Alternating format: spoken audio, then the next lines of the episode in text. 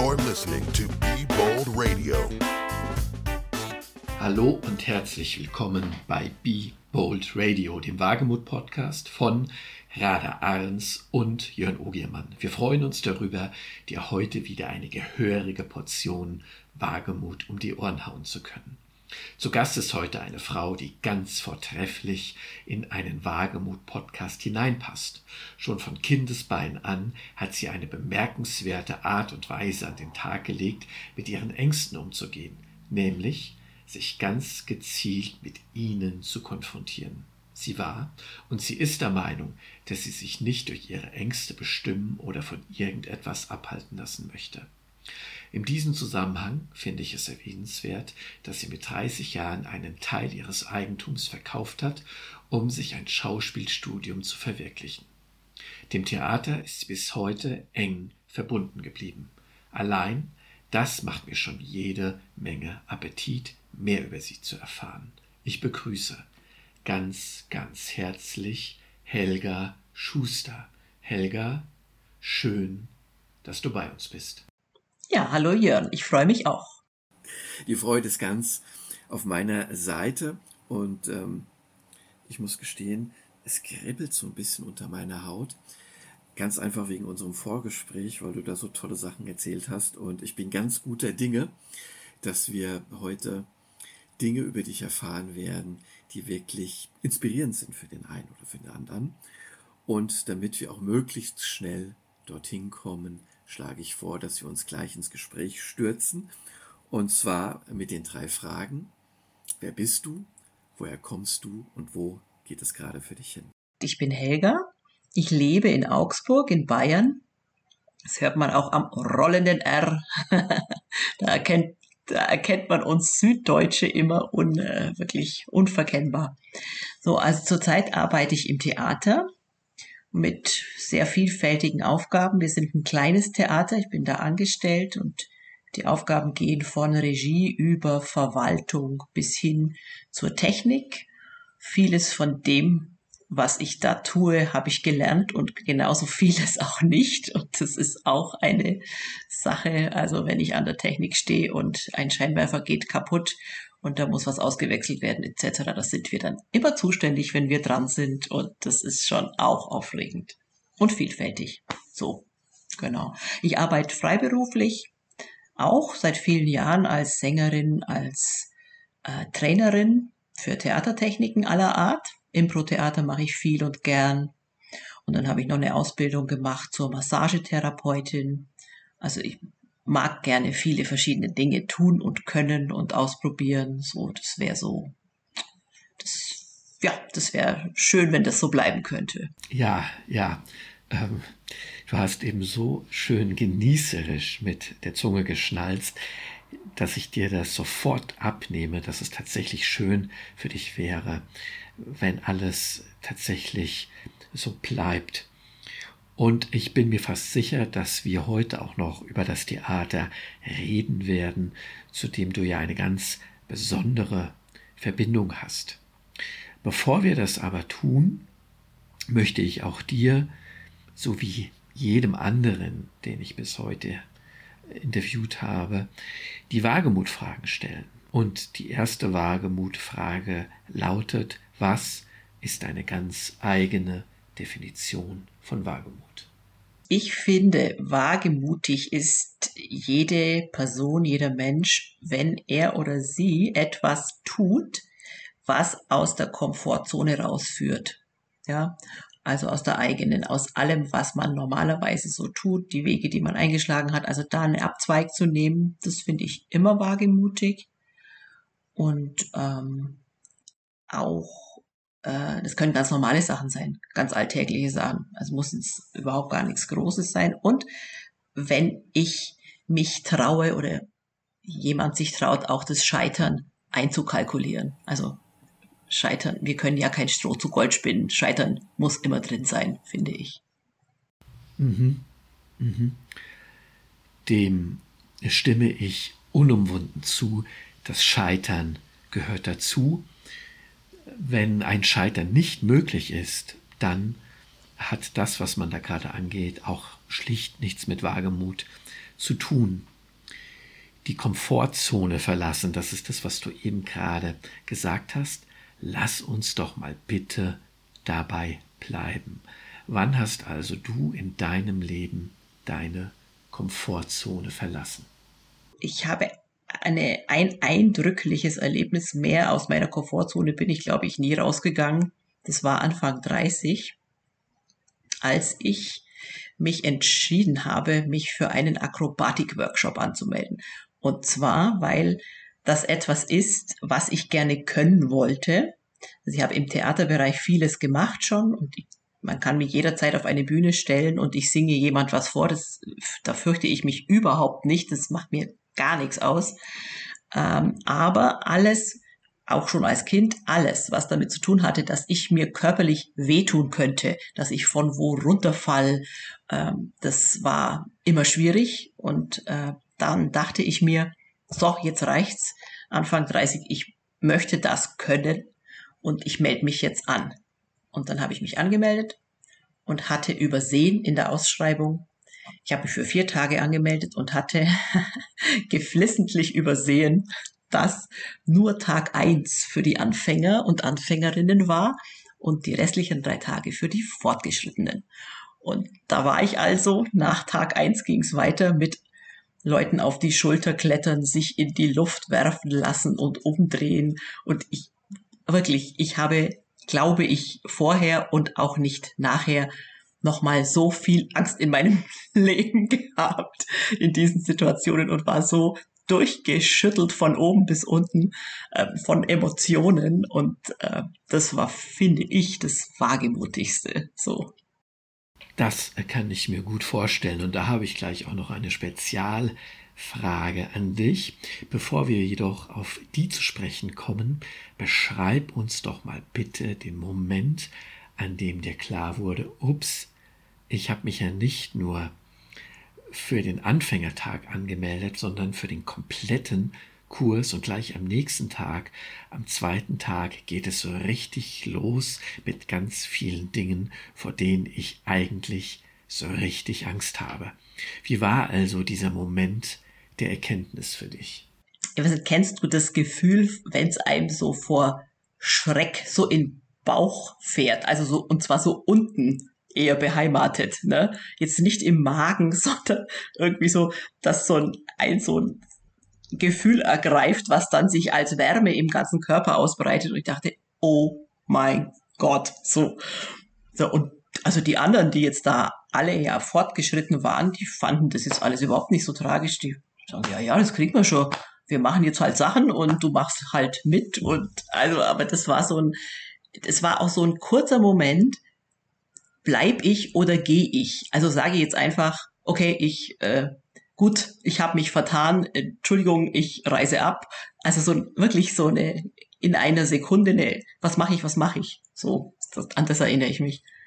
Jetzt der Moment der Erkenntnis. Lass uns noch ein bisschen dabei bleiben. Du hast eben gerade beschrieben, was da eigentlich in deinem Körper vorgegangen ist, was ich alles sehr gut nachvollziehen kann.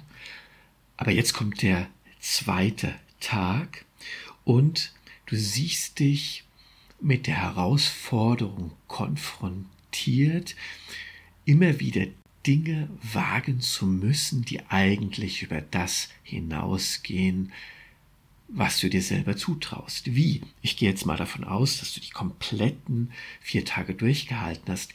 Wie hast du das eigentlich geschafft? Von Tag eins bis Tag vier dich immer wieder mit Dingen zu konfrontieren, vor denen du Angst hast und die im Grunde über das hinausgehen, was du dir selber zutraust. Es war zum einen so, dass es wirklich ganz, ganz hervorragende Lehrer waren, die diesen Workshop gegeben haben. Die konnten tatsächlich pädagogisch auch wirklich was. Ja, die konnten nicht nur die Technik an sich dieser ganzen akrobatischen Dinge, sondern die waren richtig gute Pädagogen und konnten eine ungeheure Ruhe ausstrahlen und immer wieder ermutigen, ermutigen, ermutigen. Und dann hatte ich zwischendrin immer nach verschiedenen Dingen, die ich dann so geschafft hatte, musste ich wahnsinnig weinen. Also ich habe mir dann, also tatsächlich als Spannungsabbau, ne, musste ich dann weinen, dachte ich, okay, gut, jetzt habe ich geweint, jetzt geht's wieder weiter.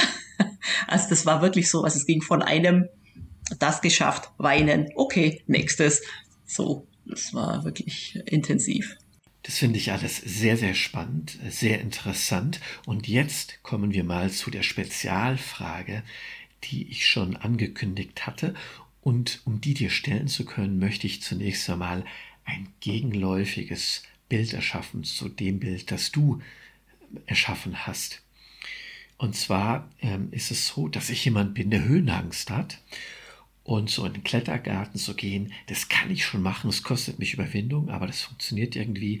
Und das letzte Mal, dass ich in einem ähm, Klettergarten war, das ist zwei oder drei Jahre her. Und am Anfang lief das auch wirklich sehr, sehr gut.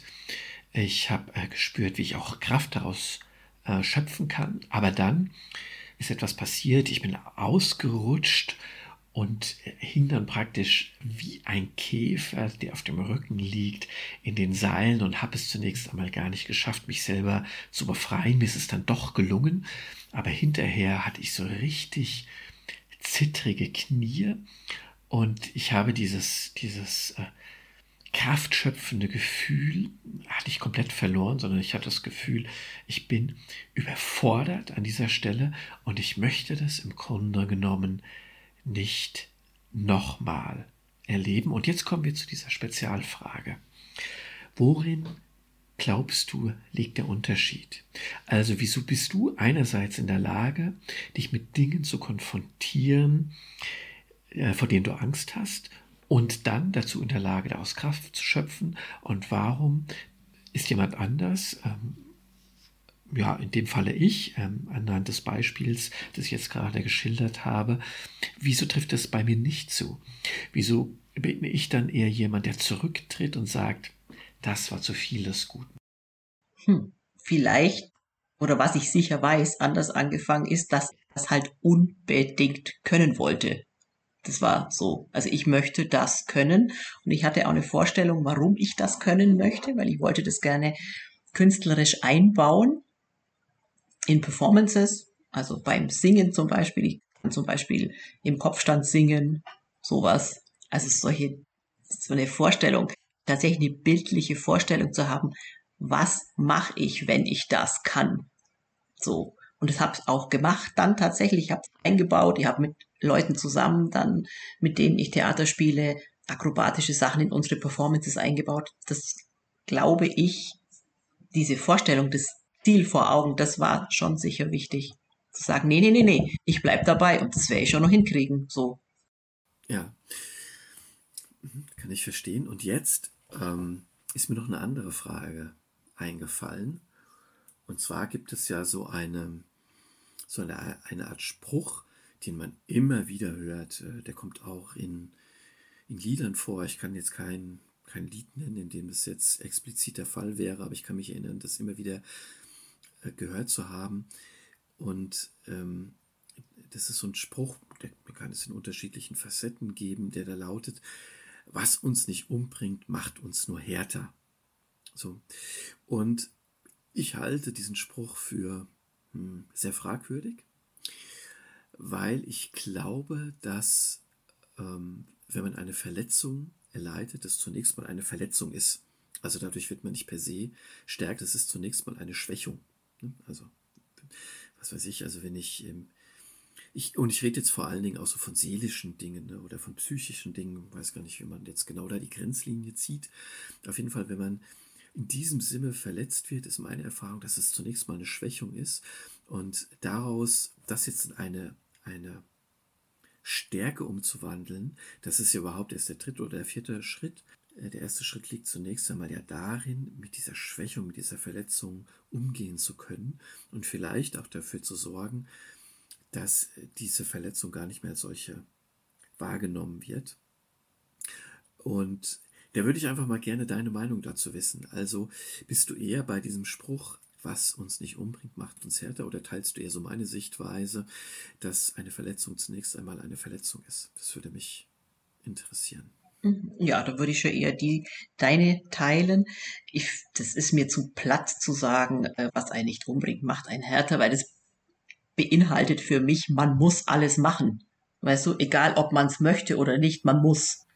Also, und das finde ich Quatsch, man muss natürlich gar nichts. Also sollte nichts müssen, sondern ich finde halt, wenn ich etwas möchte, egal jetzt was, dann möchte ich das verwirklichen können. Und wenn das, wenn ich mich gleichzeitig davor fürchte, dann ist es aber trotzdem etwas, was ich probieren will und tun will, weil ich das ja möchte. So, das ist die Herangehensweise für mich, zu sagen, okay, wenn ich was will, wenn ich mich nach etwas sehne oder was toll finde, dann möchte ich auf gar keinen Fall, dass meine Angst mich davon abhält. Genau, das ist so ein Leitmotiv bei dir, das mich auch sehr, sehr fasziniert.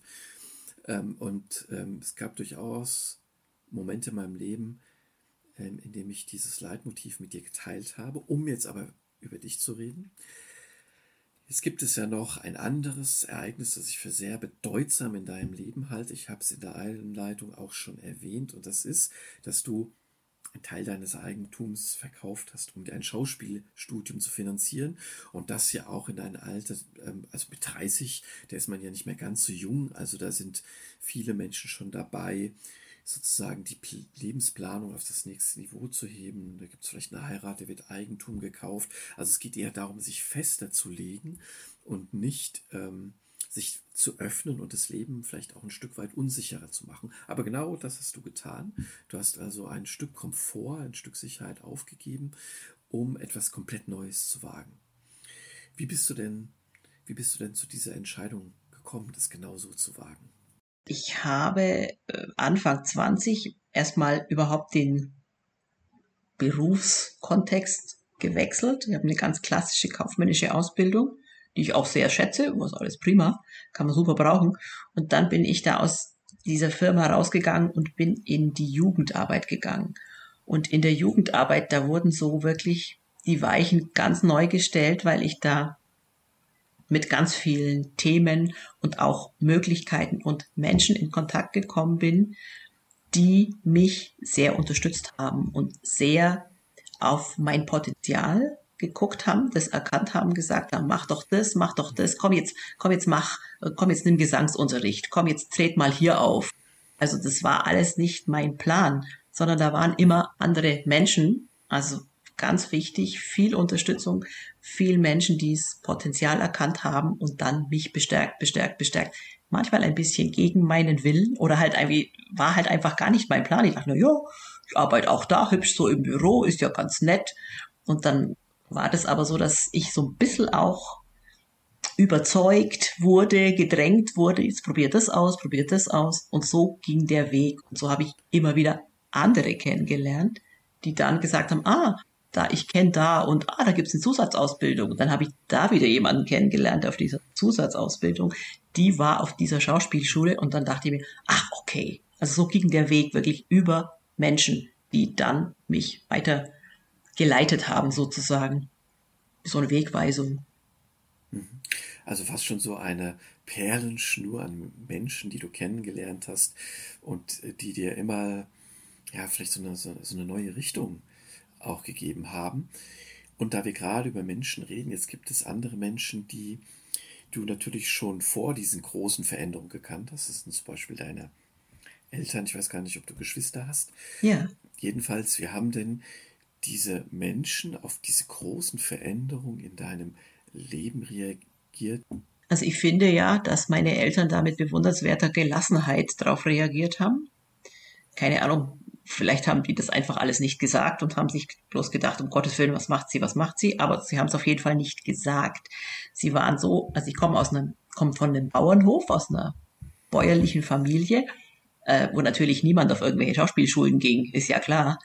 Und was ich so von ihnen von Anfang an aber mitbekommen habe, war, dass man das tun können soll, was man möchte und nicht was irgendwie man immer nur muss. Also es war irgendwie so ein Leitmotiv von ihnen. Sie möchten gern, dass ihre Kinder nicht so viel müssen, wie sie mussten. Und das fand ich schon bemerkenswert, dass sie das erkannt haben. So und die waren ähm, da wohlwollend dabei, würde ich sagen.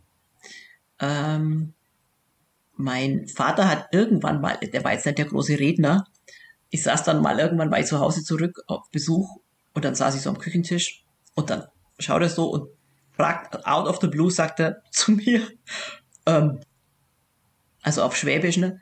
Und was machst du immer so?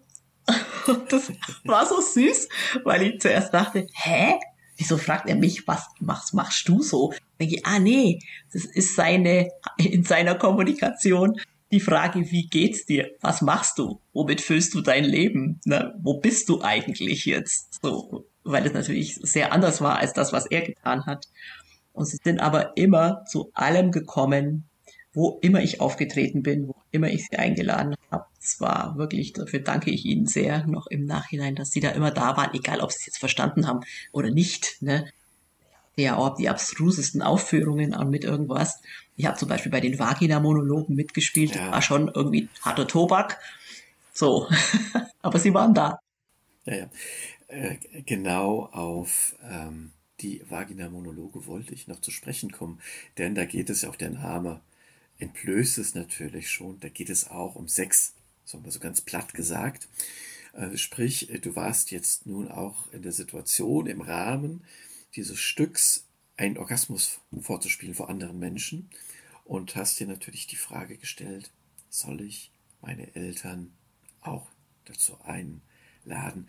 Führ uns doch mal so ein bisschen hinein in diese Entscheidungsfindung, weil wenn ich äh, diesen Gedanken habe, ähm, also meine Eltern zu etwas Ähnlichem einladen zu müssen, da komme ich aber tatsächlich sehr, sehr ins Grübeln. Also die Entscheidung, die, die würde für mich jetzt erstmal gar nicht feststehen. Wie war das denn bei dir? Ein Punkt oder ein Teil davon ist der, dass ich immer schon der Überzeugung war, dass ich diese verschiedenen Welten, in denen ich mich bewege, in denen ich mich auch gern bewege, in ganz unterschiedlichen, wirklich gerne immer zusammenbringen will. Also ich möchte nicht abspalten. Ich möchte nicht, die einen dürfen nicht von den anderen wissen. Also so, also ich meine, ich mache jetzt keine schlimmen Sachen, wenn ich irgendwas ganz, ganz, ganz, ganz komisches machen würde, dann würde ich es vielleicht schon versuchen zu verbergen vor jemandem. Aber da, das ist der eine Punkt. Ich möchte nichts verbergen und ich möchte, dass die Menschen, die ich mag, die mir was bedeuten, auch wissen, was ich tue und dass die dann da sind. Das war der eine Punkt. Ähm, und der andere, der habe ich jetzt den Abschluss, jetzt habe ich vergessen, was war der andere Punkt? Ach ja, also vielleicht bin ich dann einfach auch eine Zeit lang meines Lebens war ich so, ähm, so, so gern auf der Bühne, dass es mir nahezu egal war. was ich da machen muss. So, also nein, ich wollte, ich fand es so super, ich fand es so toll, wollte immer, dass die Leute, die ich mag, da sind und mir zuschauen. Also irgendwie so ein bisschen, vielleicht ein bisschen arg narzisstisch und keine Ahnung, ob es narzisstisch ist, aber ich das war echt auch ein Teil davon, dass ich immer so eine Freude hatte, dass die Leute sehen, was ich mache. So. Ja, ja. Du warst also mit ähm, Haut und Haaren, mit ähm, Kopf, Verstand, Seele und Bauch mit dem Geschehen assoziiert, also damit auf der Bühne zu sein, Schauspielerin zu sein. Und jetzt würde ich gerne auf einen Aspekt äh, zu sprechen kommen, mh, mm, der mir, ja, der einfach sehr nahe liegt, wenn es um, um die Schauspielerei geht. Das ist ja auch eine Kunstform. Das ist auch etwas, was generell immer wieder aufkommt, diese Fragestellung, nämlich inwieweit bin ich eigentlich Künstler, wenn ich Schauspieler bin? Und spannenderweise bist du darüber bisher gar nicht, ähm, also darauf zu sprechen gekommen. Im Gegenteil, du wirkst sehr bodenständig. Eigentlich hatte ich phasenweise das Gefühl, dass deine Ausbildung als Industriekauffrau gleichwertig ist zu deiner Ausbildung, die du für die Bühne genossen hast. Also dass du das gar nicht so sehr unterscheidest, unterschiedlich bewertest, sondern dass das für dich einfach unterschiedliche Dinge sind, die aber in deinem Leben alle einen wichtigen Platz einnehmen. Wie stehst du also zum Künstlerbegriff ganz persönlich? Künstler ist, es gibt ja so einen Spruch, Kunst kommt von Können, sonst würde es Wunst heißen, also nicht von Wollen, sonst würde es Wunst heißen, so, das steht bei uns im Theater auch auf einem Plakat, glaube ich. Also so im Stile von nicht jeder und jede kann ein Künstler sein, den Spruch gibt's ja auch. Ich finde, hm, Künstler, das ist so ein bisschen tatsächlich oder Künstlerin ist auch ein künstlicher Begriff.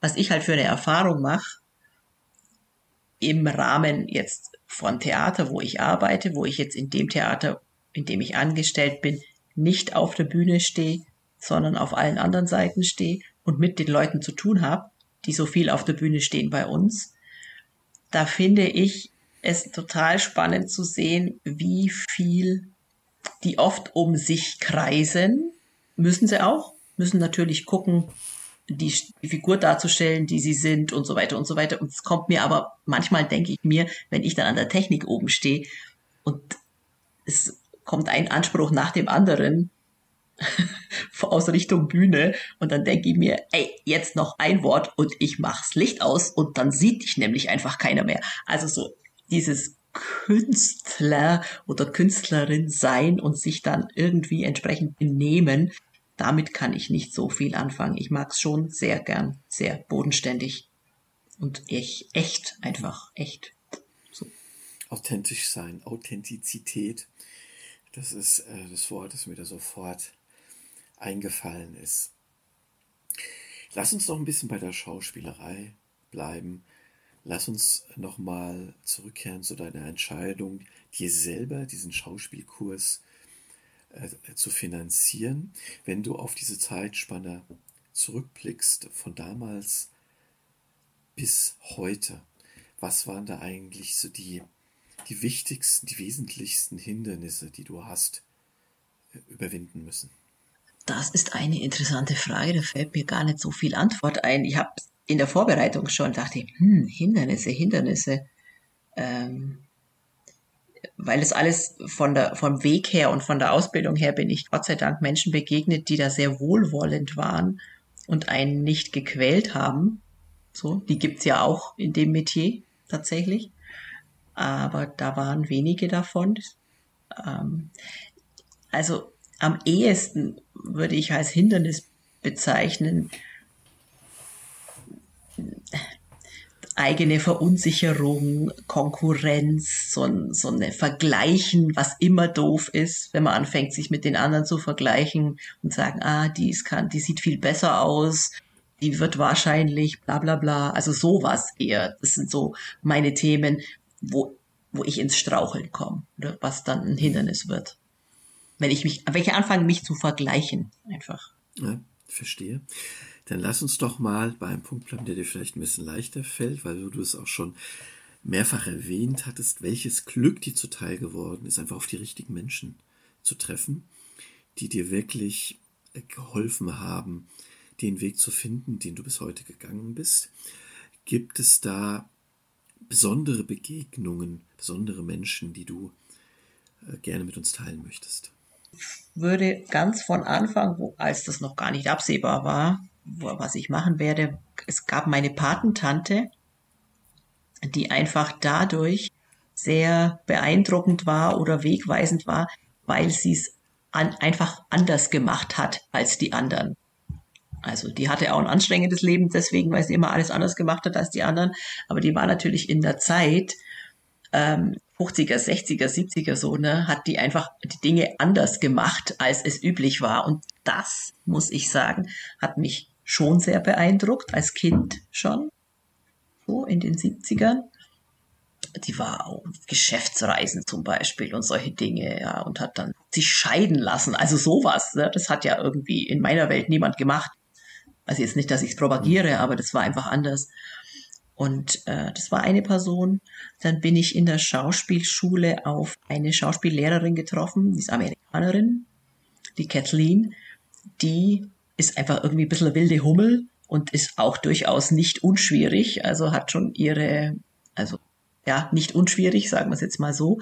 Aber die hat so ein Beispiel gegeben für mich auch die Dinge zu verwirklichen, die man halt möchte. Die ist jetzt 80, die wird dieses Jahr 80, ist zurück nach Amerika gegangen, hat lange in Deutschland gelebt und ist zurück nach Amerika und die macht einfach immer noch, was sie will. Ne?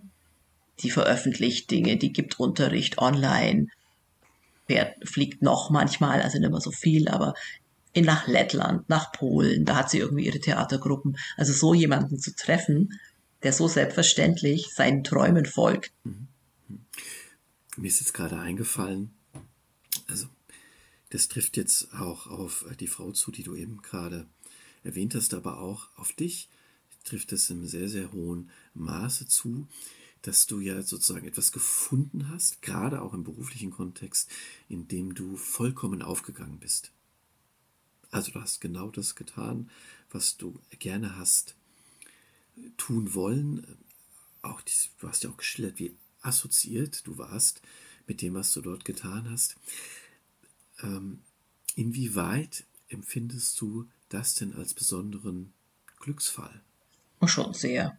Also schon, muss ich schon sagen.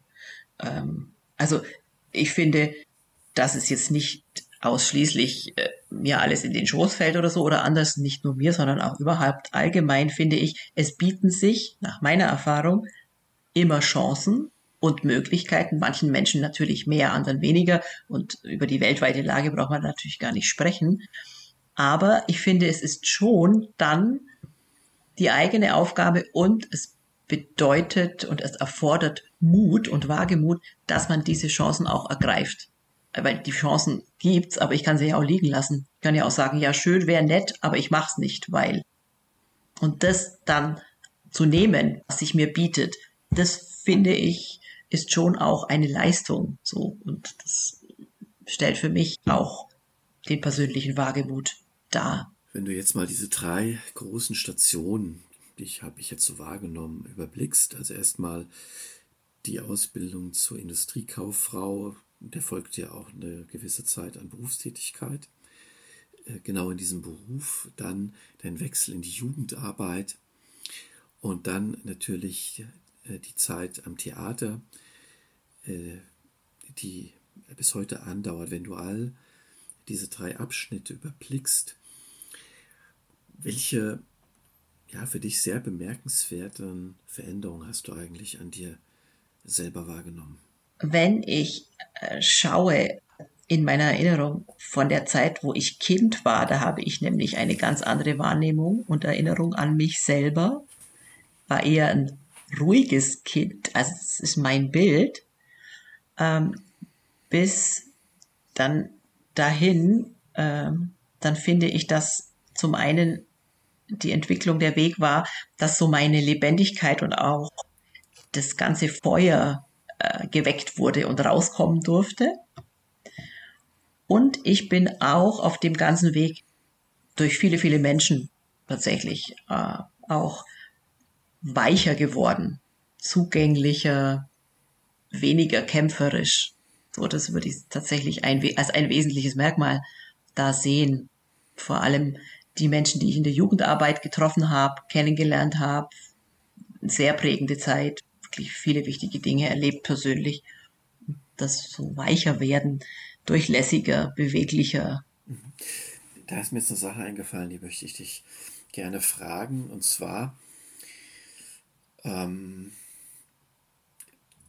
du hast ja eben, sag mal denn, du hast ja eben geschildert, dass du da dich in deiner Kindheit ganz anders wahrnimmst, als du dich heute wahrnimmst, ohne dass ich das jetzt nochmal genauer differenzieren möchte.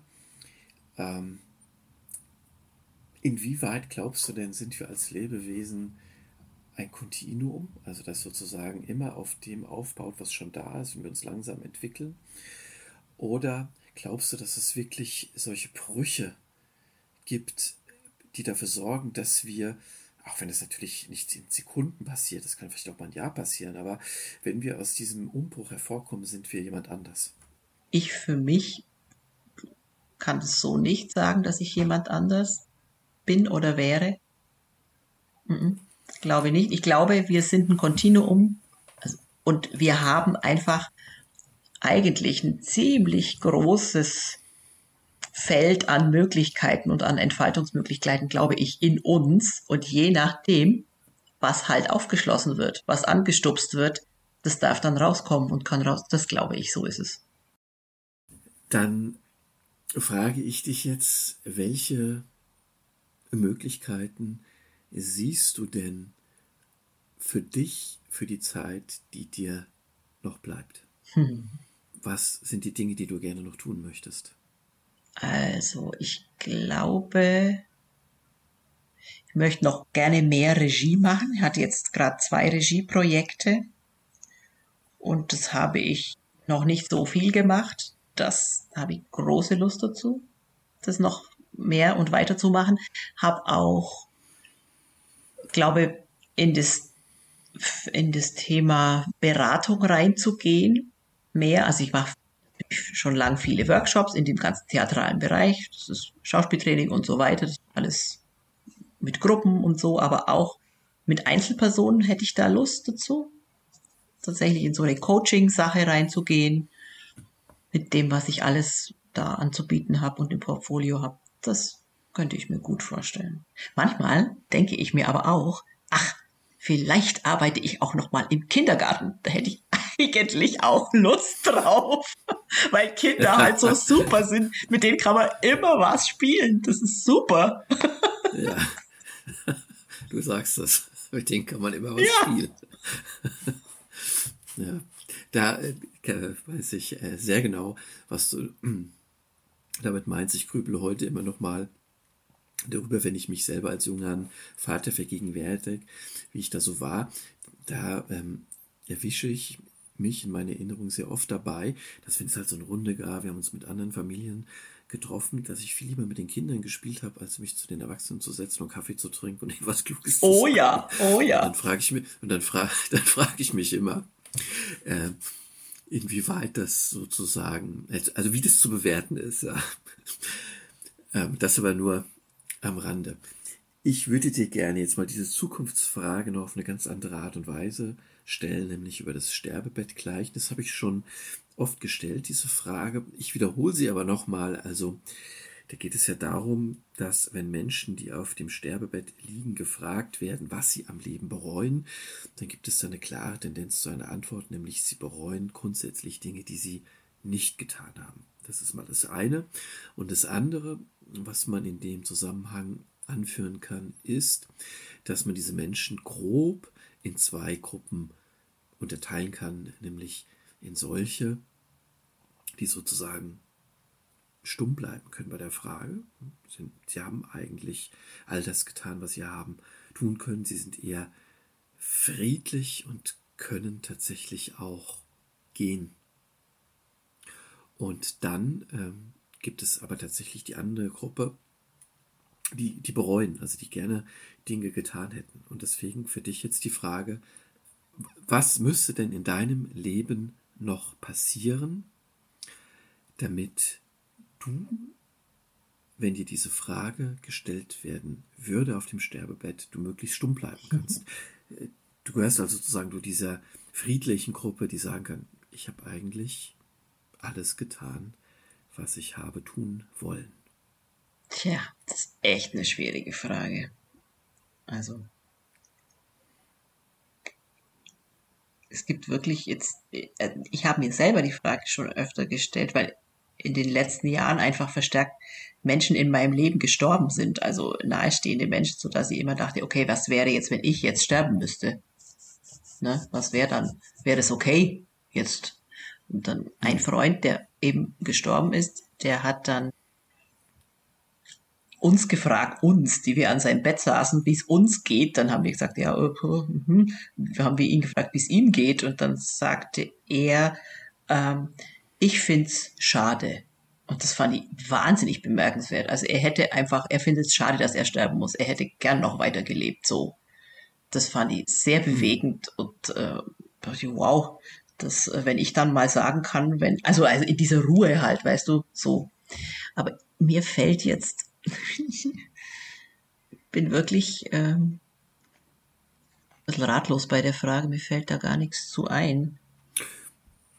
Also du musst, du musst die Frage auch, äh, äh, wenn es nichts zu sagen gibt, dann gibt es nichts zu sagen. Ähm, so einfach ist es. Übrigens, ähm, das würde ich jetzt an der Stelle mal erwähnen. Meistens verkneife ich das mir diese Dinge, die bereut werden, da geht es weniger um Erlebnisse, sondern es geht äh, tatsächlich um Zwischenmenschliches.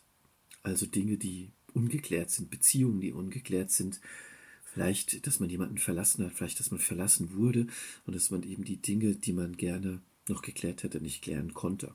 Ähm, es gibt äh, interessanterweise, das ähm, habe ich jetzt äh, ein oder andere Mal in einem sozialen Netzwerk gesehen, auch Menschen, die das für sich umdeuten und dann sagen, ja, die Menschen bereuen das, was sie nicht getan haben. Jeder sollte sich ein Porsche kaufen. Ach so. Das finde ich schon eine sehr bemerkenswerte, bemerkenswerte Umdeutung. Und da bin ich dann immer hin und her gerissen zwischen äh, Faszination für diese Umdeutung an und für sich. Äh, das ist das eine und andere, aber die, die schiere Ignoranz für den, für den Kern ne, dieses Sterbeverzeichnisses. Ja. Lieber Gott, wo sollen die alle stehen? Wo sollen die alle parken? Ja, das kommt noch dazu. ähm, so, ich habe dich im Grunde genommen all die Dinge gefragt, die ich dich habe. Nein, eine Sache. Eine Sache möchte ich dich tatsächlich. Nee, ich stelle sie nicht. Wir haben sie eigentlich schon beantwortet. Ähm, jetzt hast du ja auf eine ganz bildliche Art und Weise geschildert, wie du mit Ängsten umgehst. Also du hast ja sozusagen deine eigene Expositionstherapie verpasst bei diesem Akrobatikus mit 30 Jahren. Also das war auch nicht mal so ganz jugendlicher Leichtsinn. Also mit 30 Jahren ist man nicht mehr jugendlich. Ähm, und ähm, das finde ich auch deswegen sehr bemerkenswert, weil das ja auch ein, ein Zeichen von Jugend ist. Also je älter man wird, umso als grundsätzliche Tendenz, das gilt natürlich nicht für jeden einzelnen Menschen, desto bequemer wird man ja auch und desto eher neigt man eher dazu, sich in seiner Komfortzone bewegen. Wann wagt man sich dann schon nochmal raus, wenn man ein gewisses äh, Alter erreicht hat? Du machst das. Du machst das. Und deswegen an dich jetzt die Frage, welchen Tipp hast du denn an andere Frauen und Männer, die sich auch wünschen, ihren Ängsten nicht mehr ausweichen zu müssen, sondern die auch gerne sagen würden, ich lasse mich durch meine Ängste nicht mehr bestimmen, ich lasse mich von, durch meine Ängste von nichts mehr abhalten. Welchen Tipp hast du an die? Äh, da würde ich ganz praktisch empfehlen, tatsächlich vielleicht einmal im Jahr oder je nachdem, wie oft sich's anbietet, auf jeden Fall ab und an wirklich etwas zu tun, wovor du dich eigentlich fürchtest. Also ohne zu wissen, wie es ausgeht, aber mach was ab und an, wovor du dich eigentlich fürchtest. Also es kann sein, dass du jemanden, dass du jemand bist, der nie und nimmer in dem Café jemand ansprechen würde. Ja, dann mach das. Egal. Ja. Oder im Badeanzug durch die Stadt laufen. Egal. Also, irgendwas. Ja. Ja, finde ich gut. Ich habe jetzt gerade überlegt, was ich äh, dann tun möchte, aber mir sind gleich so viele Dinge ein, eingefallen. Ähm, also es gab tatsächlich auch mal eine Zeit, in der ich Dinge getan habe, die, ähm, also wo ich mich ganz großen Ängsten gestellt habe. Und ich muss aber für mich sagen, ich kann mir das im Moment nicht mehr vorstellen. Da meine ich jetzt nicht so kleine Ängste wie mal in den Hochseilgarten gehen, weil man eigentlich Höhenangst hat, sondern ich meine schon lebensverändernde Dinge. Und im Moment bin ich hier in so einer Phase, wo ich denke, ja, man muss ein System nicht jedes Jahr neu justieren oder umstellen oder verändern. Man kann auch mal eine Zeit lang so bleiben, wie man ist. Natürlich, jederzeit. also so, ja, genau. Also, aber nicht, ähm, wenn mein Mann äh, das Gefühl hat, dass, dass man halt immer auf was verzichtet, was man eigentlich gern hätte. Doch, das, das ist so, finde ich. Das stimmt. Ja. Das stimmt. So, liebe Helga, wenn man dich finden möchte, vielleicht möchte man ja mal ein Stück sehen, das du inszenierst. Vielleicht möchte man dich mal als Schauspielerin erleben. Vielleicht äh, möchte man mal hören, was deine Stimme zu bieten hat. Was für eine Musikrichtung trägst du denn am liebsten vor als Sängerin? Ich mag sehr gerne Chanson. Damit habe ich auch begonnen. Das finde ich ganz schön. Aber ich singe eigentlich alles, was, was kommt und was gefragt ist. Tatsächlich. Aber Chanson finde ich sehr schön. So, ja. Wie kann man dich also finden? Also man kann äh, im Moment keine Website von mir finden, weil die neu gemacht wird. Aber man kann mich auf Instagram finden und ähm, oder mir einfach eine E-Mail schreiben. Man findet mich im Moment auch im Ensemble Theater, das heißt sensemble.de wird das geschrieben. Also da arbeite ich und darüber kann man mich auch kontaktieren. Da kann man auch unter Team ein Bild von mir sehen. Genau. Und mein Instagram-Account ist jetzt nicht öffentlich, aber wenn man mich anschreibt, dann äh, bin ich da natürlich gerne bereit, das auch ähm, zu bestätigen. Das ist HEL unterstrich SCHU unterstrich 7. Genau. Das ist die Adresse meines Instagram-Accounts. Und ja, das wären die Möglichkeiten. Genau das packen wir natürlich auch noch in die Show Notes, sodass man dich mit einem einfachen Klick äh, dann auch finden kann, beziehungsweise ihr eine E-Mail schreiben kann, beziehungsweise zur Webseite des Ensemble Theaters in Augsburg weitergeleitet wird. Ja, liebe Helga, dann bedanke ich mich ganz, ganz herzlich für das Gespräch. Ich sage auch danke, hat sehr viel Spaß gemacht. Das freut mich. Tschüss. Ciao. You're listening to Be Bold Radio.